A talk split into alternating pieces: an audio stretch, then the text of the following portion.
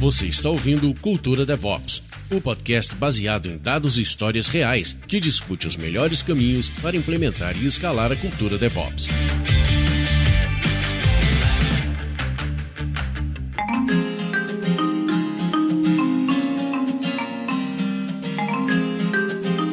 Olá pessoal, tudo bem? Chegamos aqui a mais um episódio do Cultura DevOps oitavo episódio e a gente está avançando em diversos temas. Se você quer conhecer mais sobre DevOps, dá uma olhada aí na listinha aí de itens que já foram publicados. Já falamos de segurança na nuvem, já falamos de cultura DevOps, discutimos o livro Accelerate, já falamos diversas coisas legais que podem ajudar o dia a dia seu na sua empresa. E se de repente você sabe alguém que está aprendendo aí sobre DevOps, uma série de coisas, passa aqui, vamos criar uma rede aí de contatos. E também lembrando, você pode participar aqui, mas como Fusca, vou participar de um podcast. Manda alguma informação pra gente aqui da Objet ou no meu LinkedIn, alguma coisa assim, com ideias, com sugestões, com temas. Por que não imaginar que você pode ser a próxima pessoa convidada aqui? Afinal de contas, você deve ter conteúdo, está buscando conteúdos de qualidade e obrigado por estar nos ouvindo. Beleza? Hoje temos então um tema muito legal. Eu gosto bastante de ouvir sobre esse tema, aprender sobre ele, porque é uma coisa que dá um, um tchan, assim, um negócio diferente no nosso ciclo de desenvolvimento de software. E esse tema é Trunk-Based Development. E para falar sobre esse tema, temos duas pessoas muito, muito especiais. Eu vou chamar uma de cada vez para dar um oi aqui, e aí a gente vai compor o nosso momento aqui, a nossa tela. Queria chamar primeiro aqui Patrícia! Olá, Oi. Patrícia, tudo bom? Tudo bem. Bem-vinda. Obrigada, obrigada pelo convite. Legal. Quem é você? Onde você está? O que você faz? Fale um pouquinho de você rapidamente para a gente chamar o nosso próximo convidado também. Tá certo. Então, eu sou a Patrícia Muniz, eu sou desenvolvedora, já tem uns 22 anos, tá? Que eu sou formada e trabalhando nisso. Atualmente eu estou, eu estou há seis anos trabalhando na TalkWorks. Na TalkWorks eu também fui trainer na TW University, que a gente chama, né, TalkWorks University, que é um programa de treinamento para pessoas recém-formadas. E é isso, e tenho algumas historinhas para contar e adoro esse tema, é um tema que é super é, motivador para mim. E... Vai ser legal, né? Vai. Muito bom. E agora chamar aqui também, ó, vamos dizer assim, um palco virtual, se é que existe isso, né? Estamos aqui chamando o Thiago. Olá, pessoal. Uh, muito prazer, muito obrigado pelo convite, antes de tudo. Uh, sou o Thiago, sou uma pessoa desenvolvedora na Thoughtworks há aproximadamente seis anos também. E assim, como parte, né, além da, uh, do tempo parecido de experiência na Thoughtworks, tempo parecido de experiência de, de, de, carreira também, né? Com um pouco mais de 20 anos aí. Cabeça sem cabelo já, já mostra que já com uma certa idade, metade disso trabalhando na na área também, então. E além de pessoa desenvolvedora, eu gosto de falar que eu também sou caseiro, de seis gatos aqui em casa, né? Então são. Até, até eu pedir pra não reparar muita bagunça, eventualmente eles passam por aqui brigando um pouco. Então, pode ser que isso aconteça. Hoje eles estão um pouco mais calmos, mas qualquer momento a bomba pode estourar aqui e eles começam a fazer a bagunça deles. Legal, show de bola. Bom, estamos aqui vamos falar desse tema, Trunk Based Development. Mas afinal, o que, que é esse Trunk Based que muitas das vezes a gente vai falar aqui que é o TBD, às vezes é mais fácil, mais curtinho de falar. O que, que é essa história aí? Aonde. O que, que isso tem a ver com DevOps?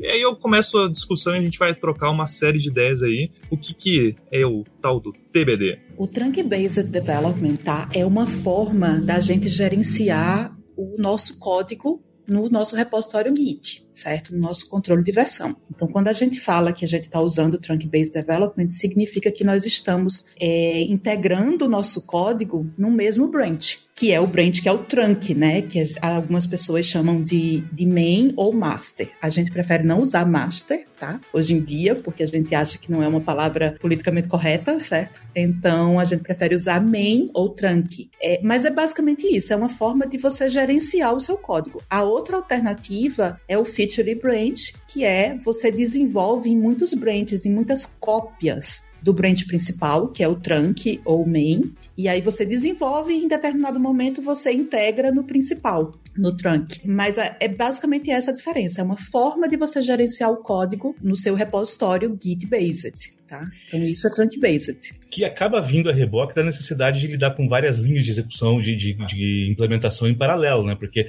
quando a gente está num time de desenvolvimento, dificilmente, o, o time frequentemente tem é, mais de uma pessoa, mais, ou melhor ainda, mais de um par trabalhando ao mesmo tempo. Então, como que a gente lida com essas a, a, linhas de execução em paralelo? Então, né, só reforçando aqui o que o Pai falou, há, um modelo que vai depender de criar ramos separados desse código para cada par trabalhar separadamente, e há uma outra linha, que é essa que a gente até defende, né, de trabalhar todo mundo na mesma, ah, no, na mesmo, no mesmo ramo, que é a, a, o ramo principal, a mainline, e integrar esse código frequentemente. Por quê? Porque no fim das contas, nenhuma linha de código que a gente escreve, ela, ela funciona isolada, tão isoladamente assim, né? Então, ela vai ter que trabalhar junto com todo, toda a code base que está lá escrita. Então, vamos procurar esse feedback mais rápido do impacto que aquela linha de código que eu estou escrevendo pode ter na hora que a gente coloca na linha principal, na, na hora que a gente coloca junto com toda a code base. E outra coisa inevitável é que é o seguinte: diferente da comunicação da fala, tá? Então, se eu falo alguma coisa que é equivocada, alguém vem já corrige na hora, ou o contrário também. Quando a gente está codando, muitas pessoas codando juntas, tá?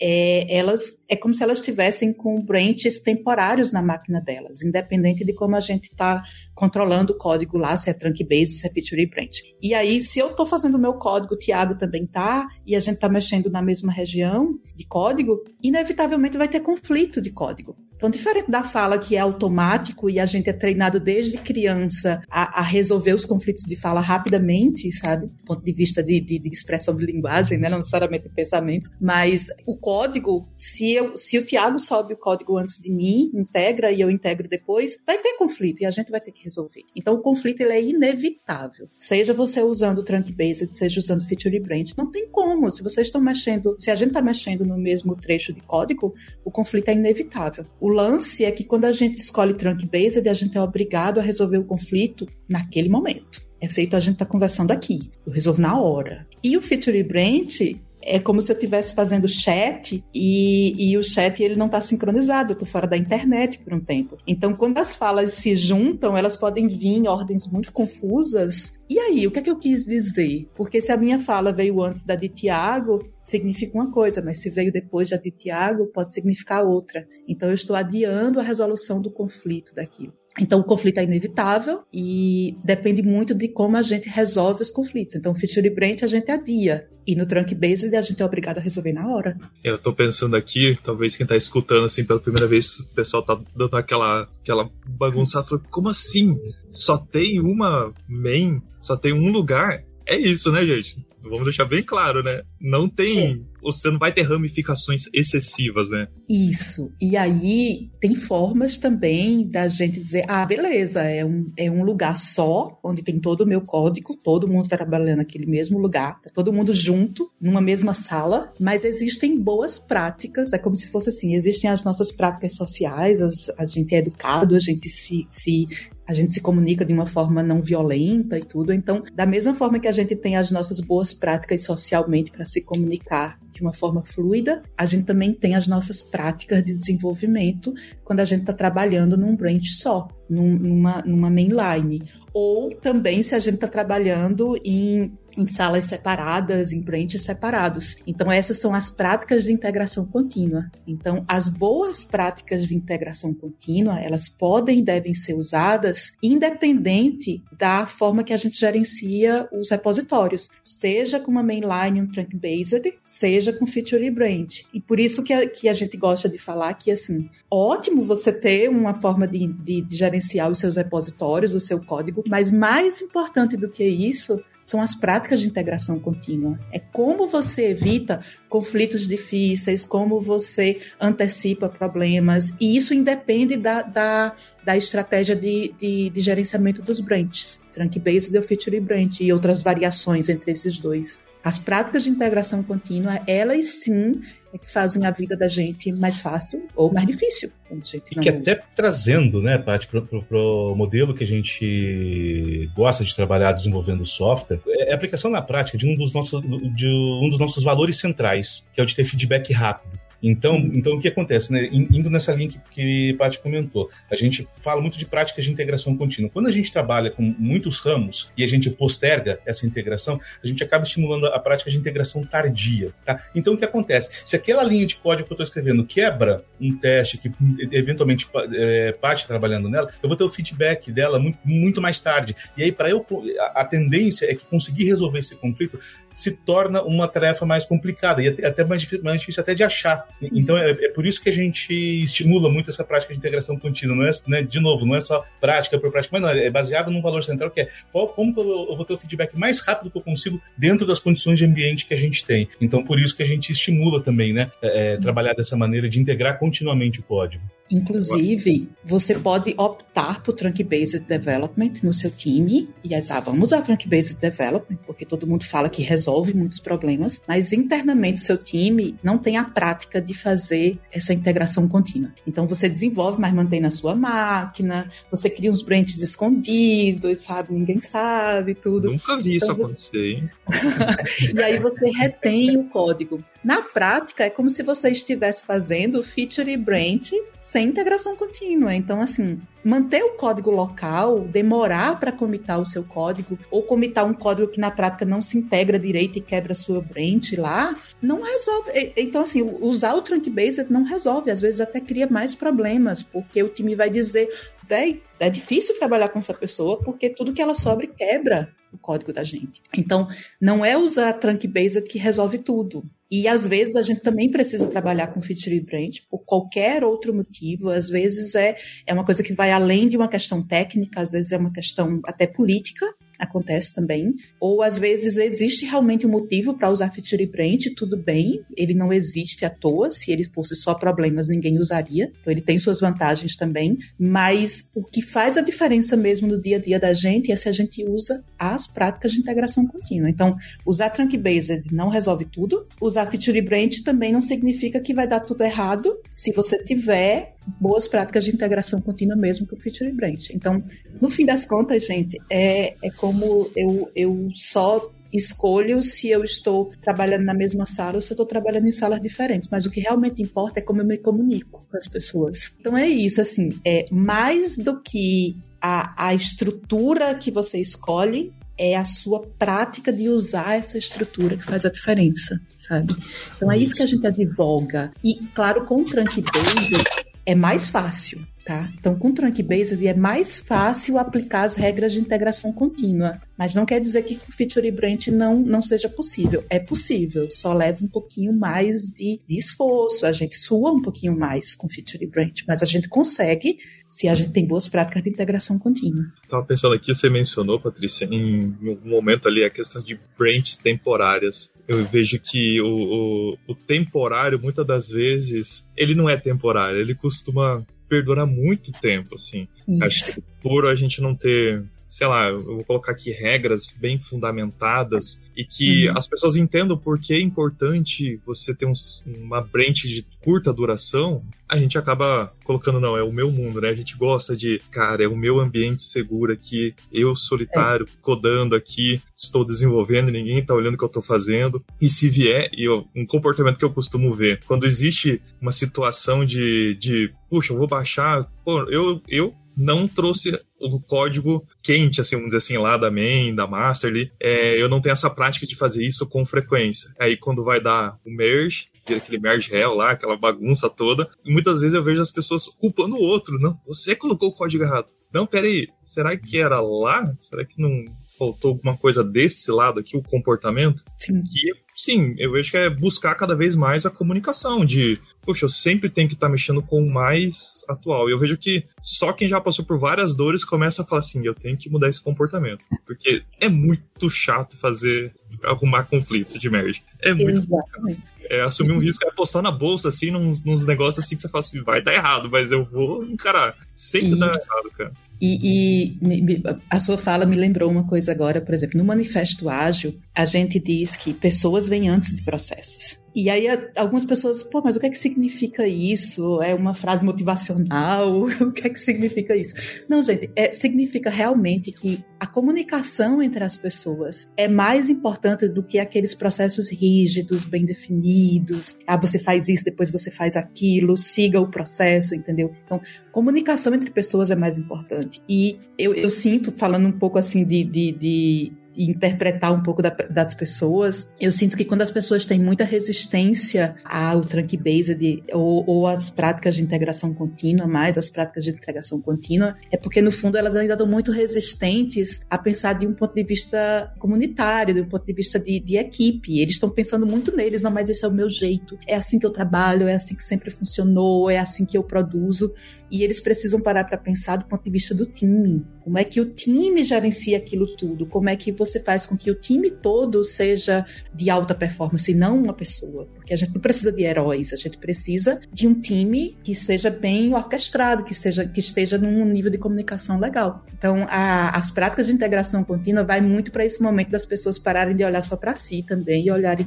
para os times. Então, se eu tenho, foi definido no time que eu vou usar Git Flow, é, ah, beleza, eu vou usar Git Flow. Usando o Git Flow, eu posso ter branches curtos ou branches longos. Depende muito de como eu vou gerenciar o meu branch localmente. Então, se eu desenvolvo ele é, de uma forma que demora muito para ele ficar pronto para mergear, inevitavelmente ele vai demorar muito. Então, ah, não, mas como é que eu faço com que esse branch seja mais curto? Pensa, por exemplo, num slice vertical. Então, ah, se eu vou desenvolver alguma coisa, eu desenvolvo um, o slice vertical, eu pego um pedacinho da, da, da, interface e eu desenvolvo toda aquela coluna até, em vez de eu desenvolver toda a interface, mas ela quebra enquanto eu desenvolver todo o controller, mas ela quebra enquanto eu desenvolver toda a parte de, de modelo, de banco de dados, essas coisas. Então, escolher essas práticas para que as features, as, as branches, elas sejam de curta duração. Agora, se você desde o começo já começa desenvolvendo ela de uma forma muito espalhada, é quase impossível você montar um, um código, uma branch de,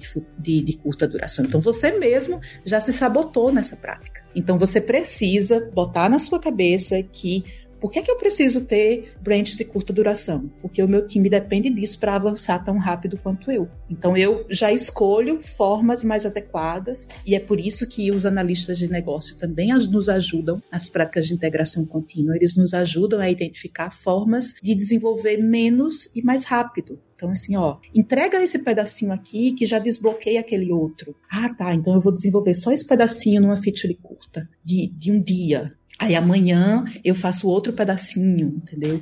Ou então aí eu vou usar mock, eu vou usar stub, eu vou é, usar alguma parte do meu código para que eu entregue alguma coisa funcional, mesmo que ela não possa ir para produção ainda. Então é usar essas práticas, sim, essas técnicas, para que você viabilize. O seu objetivo é: eu vou entregar coisas de valor em curto espaço de tempo. Eu não vou reter para mim, porque eu não sou dono.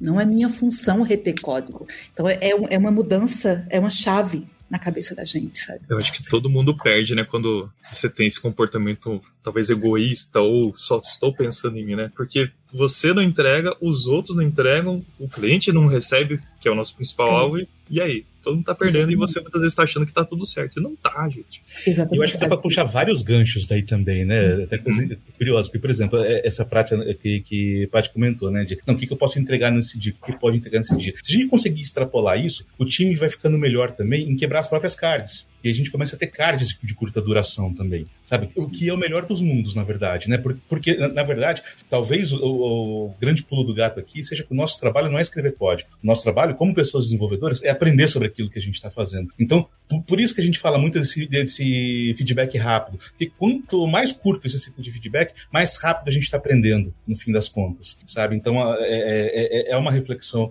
interessante aqui. E pensando nas estratégias né, de como fazer isso durar pouco tempo, eu vou, vou lembrar de duas que eu já usei, tá? Assim, só como curiosidade. Então, por exemplo, ah, vou abrir um novo endpoint. Essa, essa é, tática que Paty comentou, sabe?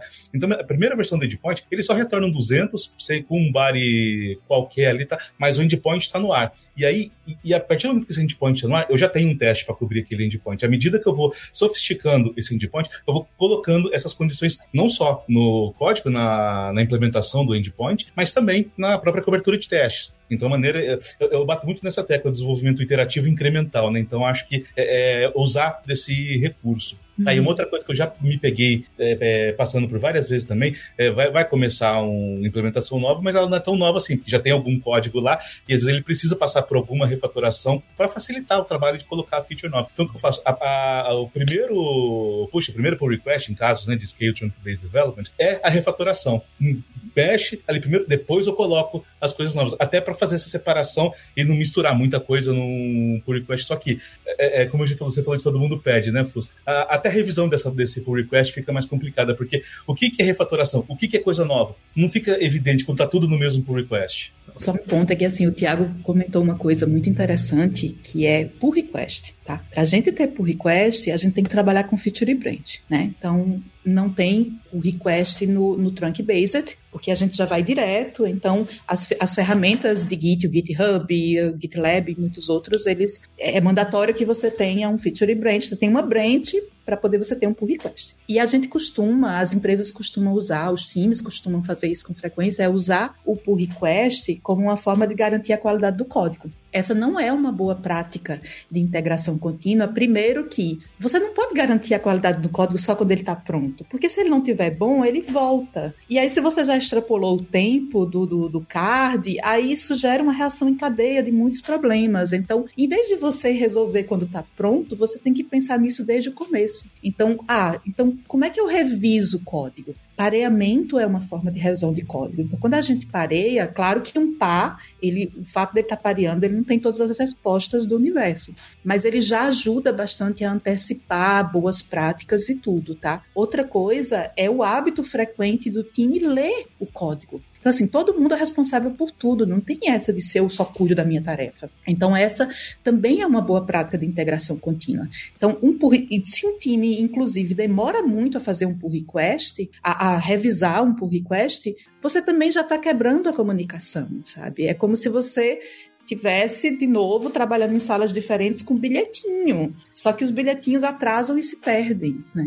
E de novo fazendo vínculo com, com, com o que o Fusca comentou, de todo mundo pede. Então, olha só, vamos dizer que eu esteja trabalhando com uma pessoa, né, um pai, e pai esteja trabalhando com outra pessoa. Eu vou lá, eu já demorei muito, eu já abri uma, um pull request muito longo, ou seja, já dificulta a revisão. Aí, a Paty vai fazer a revisão, junto com o pai dela. Não só pararam de trabalhar no item de backlog em que eles estavam trabalhando, como ainda vão passar um tempo para fazer uma revisão de uma, uma tarefa que poderia muito bem ser automatizada, por exemplo, padrões de codificação. A gente tem hoje uma infinidade de ferramentas, linters, tudo mais, que a gente consegue colocar na própria pipeline. Então, assim, é, é, é esse trabalho que o Paty falou de, da gente, do time, ler o código e passar é, é, esses padrões para ferramentas que possam ver isso automaticamente, faz parte do arcabouço que a gente entende que o, o time precisa ter, na, deveria ter na pipeline e trabalhar usa, usando só a linha principal, só a mainline e não depender de branches para conseguir fazer esse trabalho de revisão, de garantia de qualidade. Exatamente. E se a gente pensar também, por request, revisões tardias,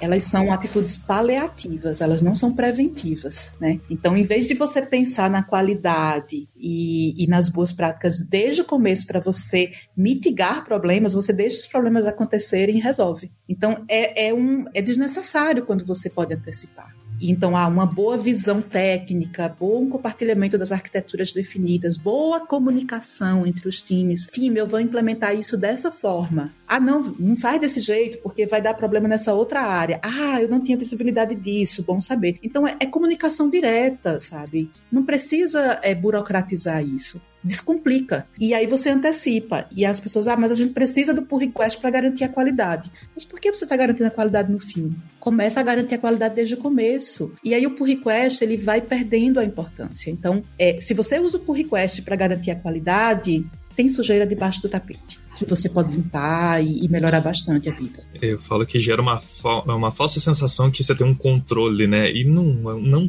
tem. Quando você metrifica, você vê que às vezes fica um tempo esperando, daqui a pouco gera um comportamento que eu acho extremamente nocivo de daqui a pouco é só uma ou duas pessoas que podem revisar. Não, gente, você dá autoridade para todo mundo decidir como programa, por que não revisar também? Então vai gerando uma série de malefícios que daqui a pouco para você desfazer esse nó e esse comportamento que o time é. começa a adotar, puxa, leva muito tempo a desfazer. E no fim das contas é tudo sobre pessoas, né, Fusca? Eu, eu lembro muito de um, de um princípio, de um dos princípios do Manifesto Ágil, que é construir o time em volta de pessoas motivadas e confiar que, que elas vão fazer o serviço. E eu acho que, que esse ponto que você trouxe, né, de de repente acabam uma, duas pessoas sendo as revisoras oficiais, acaba sendo um antipadrão que bate frontalmente contra esse princípio, porque é isso mesmo, e, e acaba criando um pouco aquela cultura de heróis, heroínas no time, né? E não, não vou dizer que é o sinal, tá? mas é, é, é um caminho para um processo de desenvolvimento não sustentável, né? Quer dizer, em algum momento alguém vai fritar, alguém vai ter algum tipo de burnout, alguma coisa assim. Então,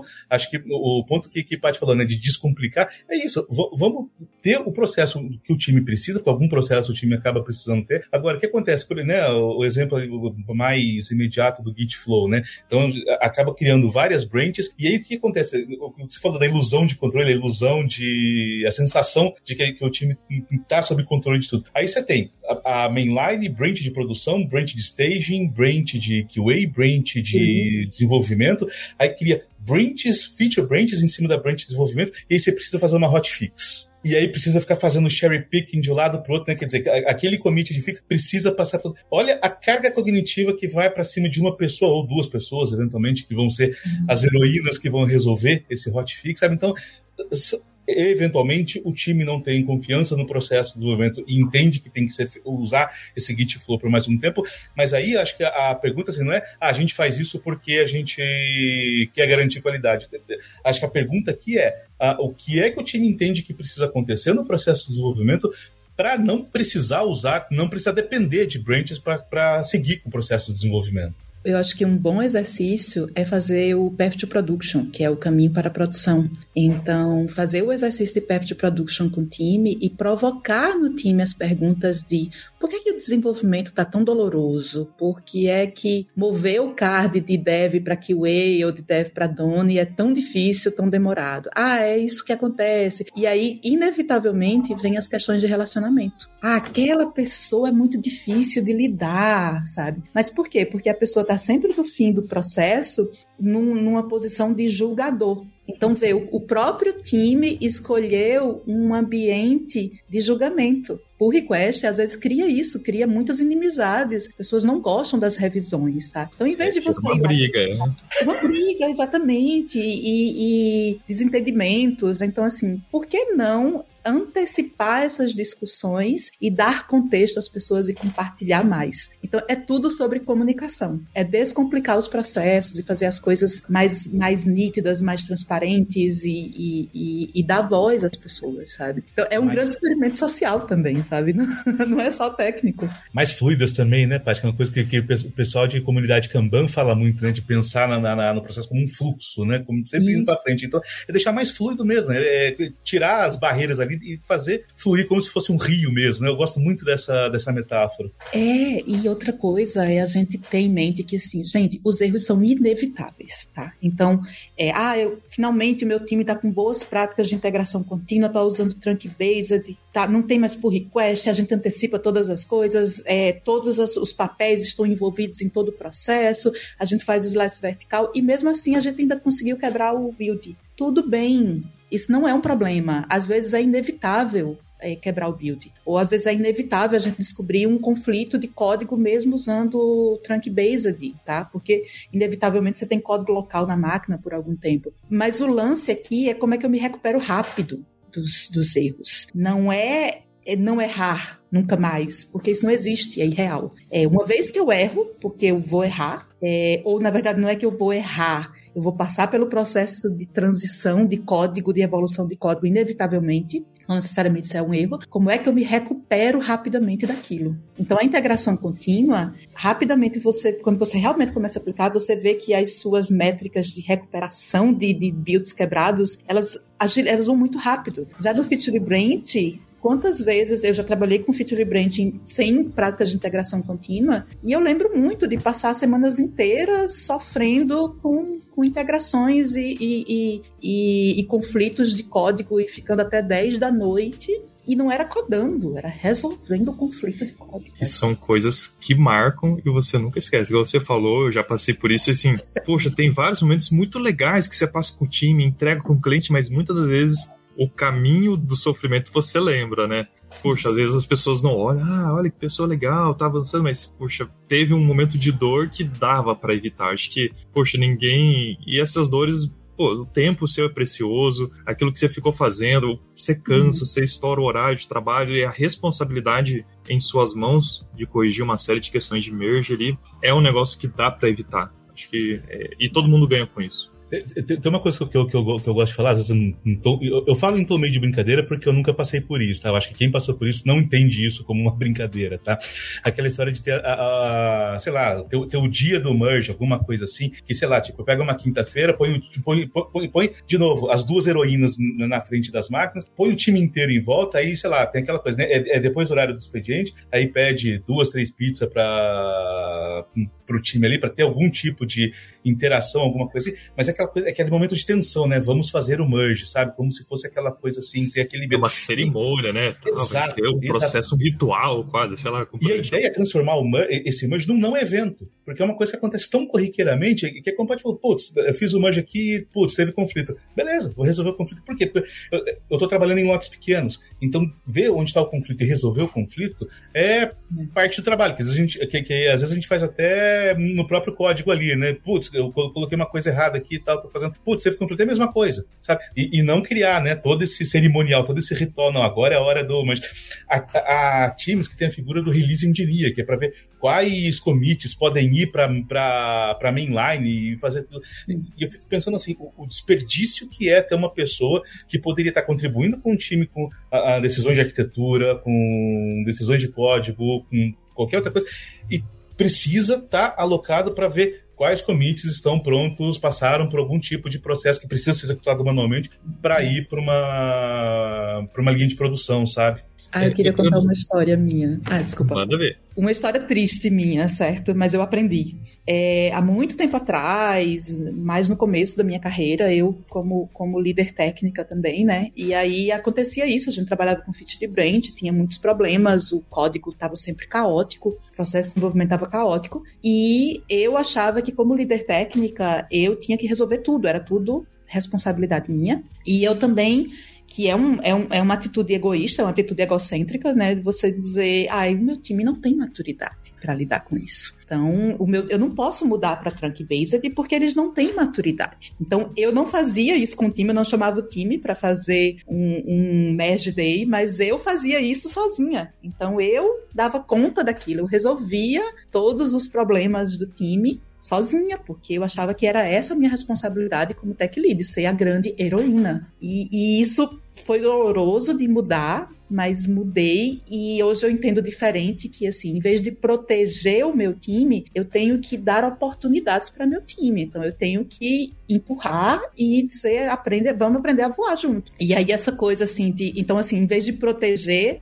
ajudar a voar, ajudar a aprender. Então, essa ideia, por exemplo, de que o time precisa ser maduro para, para começar alguma coisa, é uma ideia de super proteção, que é quando é que ele vai ser maduro se ele nunca fizer? Quando é que ele vai ser maduro se ele não aprender? Então, se eu amadureci, eu amadureci descobrindo o jeito errado também de fazer. Então, gente, não tem essa de esperar, isso é uma falácia, tá? Essa de esperar a maturidade do time. Não espera, começa e adapta você vai continuar adaptando o seu processo continuamente. Nunca vai parar. E aí entrou uma pessoa nova no time, saiu outra, começa de novo. Então, novos, novos desafios vão chegar. Então, essa de ah, o time não é maduro para começar é uma falácia que prejudica demais a gente só atrasa as coisas, tá? Só vai. Vai com medo, mas vai. Interessante.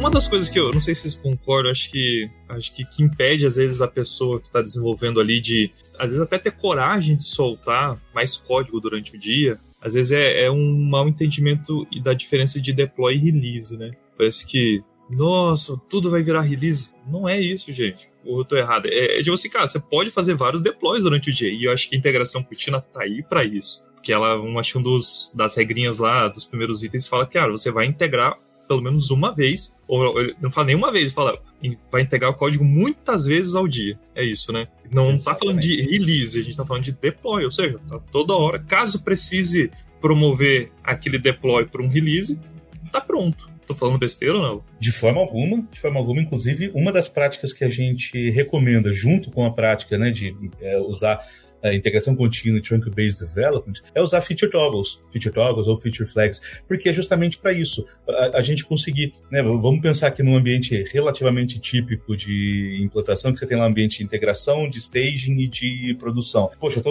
eu, tô, eu, acabei, eu comecei uma, uma feature nova agora, de jeito algum ela está pronta para ir para produção, mas eu consigo fazer a integração contínua disso, e, aí, e aí como a gente estava falando, né, a primeira coisa que eu, que eu normalmente faço num ambiente desse, eu já coloco a feature toggle lá e falo assim, beleza, tá, tá ligado só em ambiente de integração, está desligado em staging, está desligado em produção. Ou seja, eu posso fazer o deploy desse código quantas vezes eu quiser e a funcionalidade em si, ela não está disponível nem em ambiente de staging, nem em ambiente de produção. E aí, à medida que eu vou colocando mais código, vou trabalhando no desenvolvimento dessa feature, olha, ainda não está pronto para produção, mas eu já posso disparar uma bateria de testes em staging. Então, consigo ligar e desligar essa feature em cada ambiente à medida que o time julgar que precisa, pode avançar naquela bateria de testes ou não liguei em stage e, nossa, deu tudo errado em stage. Desliga em stage, volta, vamos voltar a fazer os testes de integração. Então, dá essa liberdade para o time também. E como você falou, é, é desassociar deploy de release. Os dois não tem que estar tá ligados. Sim, sim.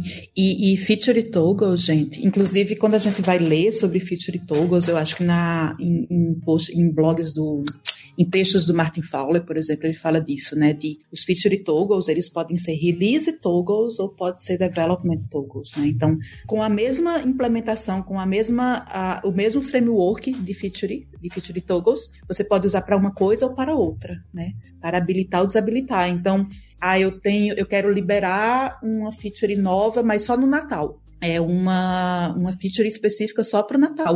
Já está pronta, eu posso fazer o deploy mas eu deixo ela desabilitada em produção. Então, depois eu vou lá no meu toggle, isso agora eu quero fazer a release disso, que já está em deploy, já foi deployado, né?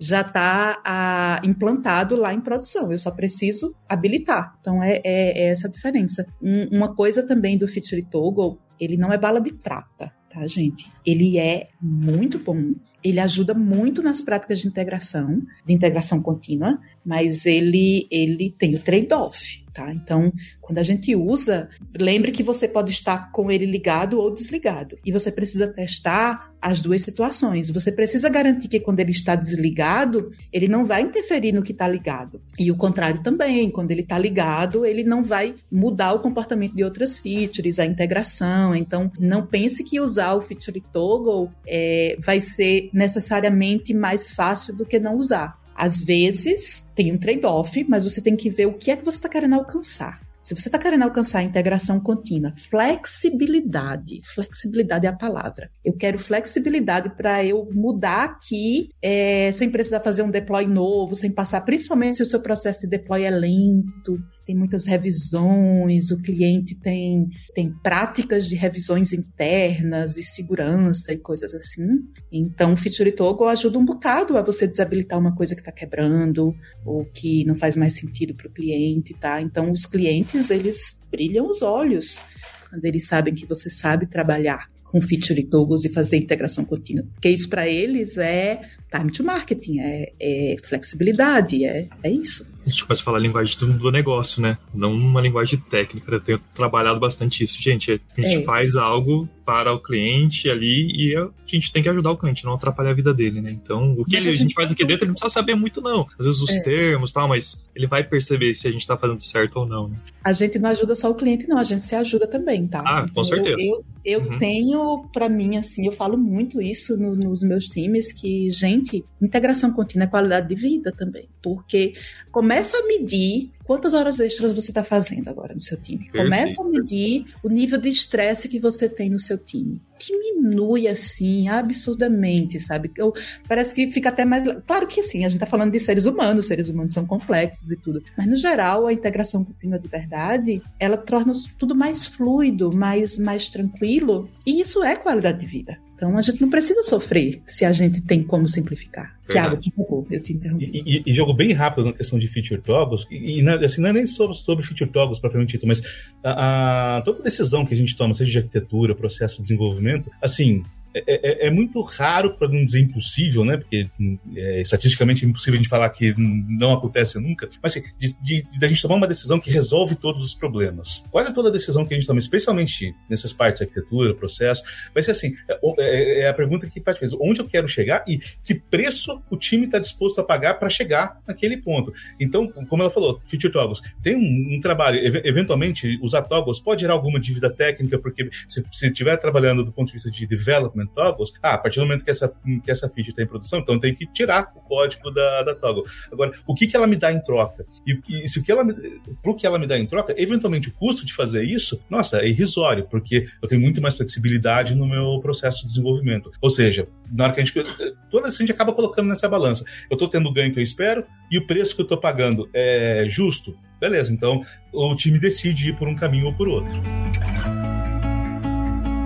Show, gente. Que tema legal. Eu acho que tem que ter mais episódios, porque assim, é, eu tava até fazendo uma reflexão. Tipo, cara, a gente começou falando de trunk base, e aí ficou evidente que o trunk base precisa de um CI, um contínuo, uma integração contínua, muito mais do que falar em, em trunk base falar em CI, né? E mas a gente começou a falar de tantas práticas e malefícios que a gente vai vendo, cara, não é o trunk base que resolve, a gente tem tanta coisinha que precisa ser destravado, comportamentos, acordos dos times. Então, assim, às vezes o trunk base é o teu objetivo final, mas o teu percurso envolve uma série de pontos que precisam ser melhorados em CI vai resolver, mas não é só ferramenta, igual a gente fala aqui, cara, é cultura, é, são as pessoas estarem envolvidas, mais as pessoas do que o processo, muita comunicação. E sei lá, gente, eu gostei demais. Eu acho que a gente puder repetir com outros temas aí, ou continuando com esse tema, mais mergulhando, já adianta que vocês estão mais do que convidados aí, Patrícia e Tiago. Pode chamar, que é um tema que a gente adora, né, Tiago?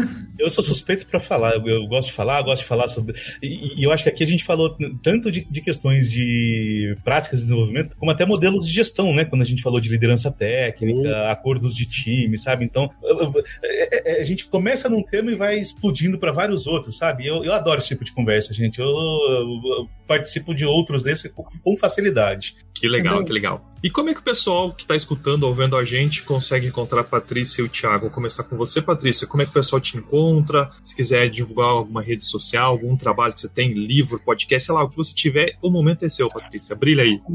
Eu, eu confesso que eu não sou uma pessoa muito das redes sociais, tá? Eu tenho o LinkedIn, mas eu uso pouco. Mas me pinga lá se quiser bater um papo. Eu tenho alguns planos realmente de, de, de escrever algumas coisas, mas ainda não, tá, gente? Mas ainda não tenho, então é tudo promessas. Mas uma coisa que eu queria muito é, é falar aqui é o seguinte, gente, o, a ThoughtWorks ela tem o Tech Rate, que sai é, três vezes ao ano, se eu não me engano. Tô na dúvida agora. Eu acho que uma vez por semestre. É, é, é a cada semestre. Né? Isso, isso, isso, isso. Valeu, obrigada. E o último, eu vou, eu vou colocar um link aqui pro Fusca, tá? Saiu no Tech Radar o Path to Production. E aí eu, eu, eu trabalhei bastante nesse, é, nesse, da, nesse blip pro Tech Radar. É, sou muito orgulhosa dele também. Acho que é um tema muito legal. Path Production é uma ferramenta, é uma prática que ajuda bastante a gente a pensar na integração contínua no time, as práticas de integração contínua. Então, queria compartilhar isso.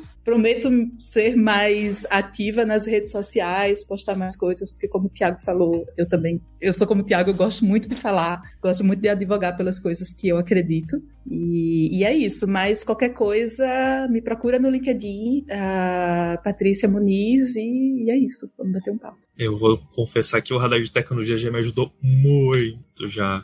Então, assim, consumo. Eu lembro de já ter pego que a, a também tem um momento que você pode criar seu próprio radar. Eu já usei como prática mesmo na empresa para a gente criar uma visão unificada, porque tinha gente querendo A, B, C, quero RabbitMQ, o outro queria outra, sei lá o que, outro queria. Não, calma aí. Essa é a visão que a empresa acredita e a gente pode experimentar, e acho que essa visão de experimente, adote, o descarte, foi ajudando a reduzir ruídos de comunicação. Então, muito obrigado, TouchWorks, tá? Por, por fazer esse radar e promover tudo isso e sempre cuidar disso para o mundo de tecnologia, só tenho que agradecer.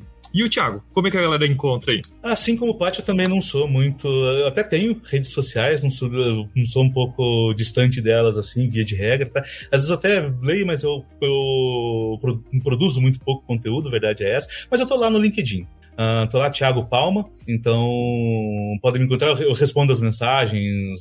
De novo, adoro conversar, seja falando em podcast, seja conversando, tendo conversas one on one, sabe? Acho que uh, quando a gente participou do TDC, várias pessoas vieram entrar em contato, com, foram conversas fantásticas, sabe? Então, tô lá, tô lá no LinkedIn, então acho que é o principal meio de comunicação que eu tenho hoje, assim, em, em termos de redes sociais. Boa! Show de bola! Bom, gente, começamos a falar de Trunk Based. Falamos de diversas coisas, mas tudo está interligado. Acho que é, o recado está dado e foi muito bom ter vocês. Tiago e Patrícia, muito obrigado novamente por ceder esse tempo aí, por compartilhar conteúdo com a comunidade. E quem sabe, logo a gente se encontra aí novamente. Beleza? Obrigado. Perfeito, muito obrigado pelo convite. Adorei a conversa. A chance de conversar com o Paty de novo também. Pô, é isso aí, a gente revê os amigos, a gente sempre tá aqui, a gente dá, troca uma ideia, mata saudades, uhum. é isso aí. Beleza? Gente, até o próximo episódio do podcast e valeu! Valeu, pessoal. Tchau, tchau. Valeu, obrigada.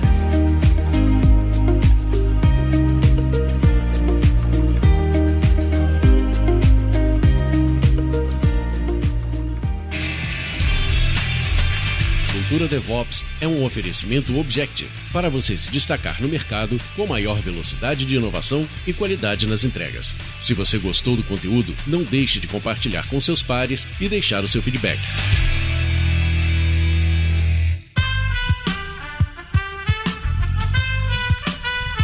Esse podcast foi editado por Aerolitos Edição Inteligente.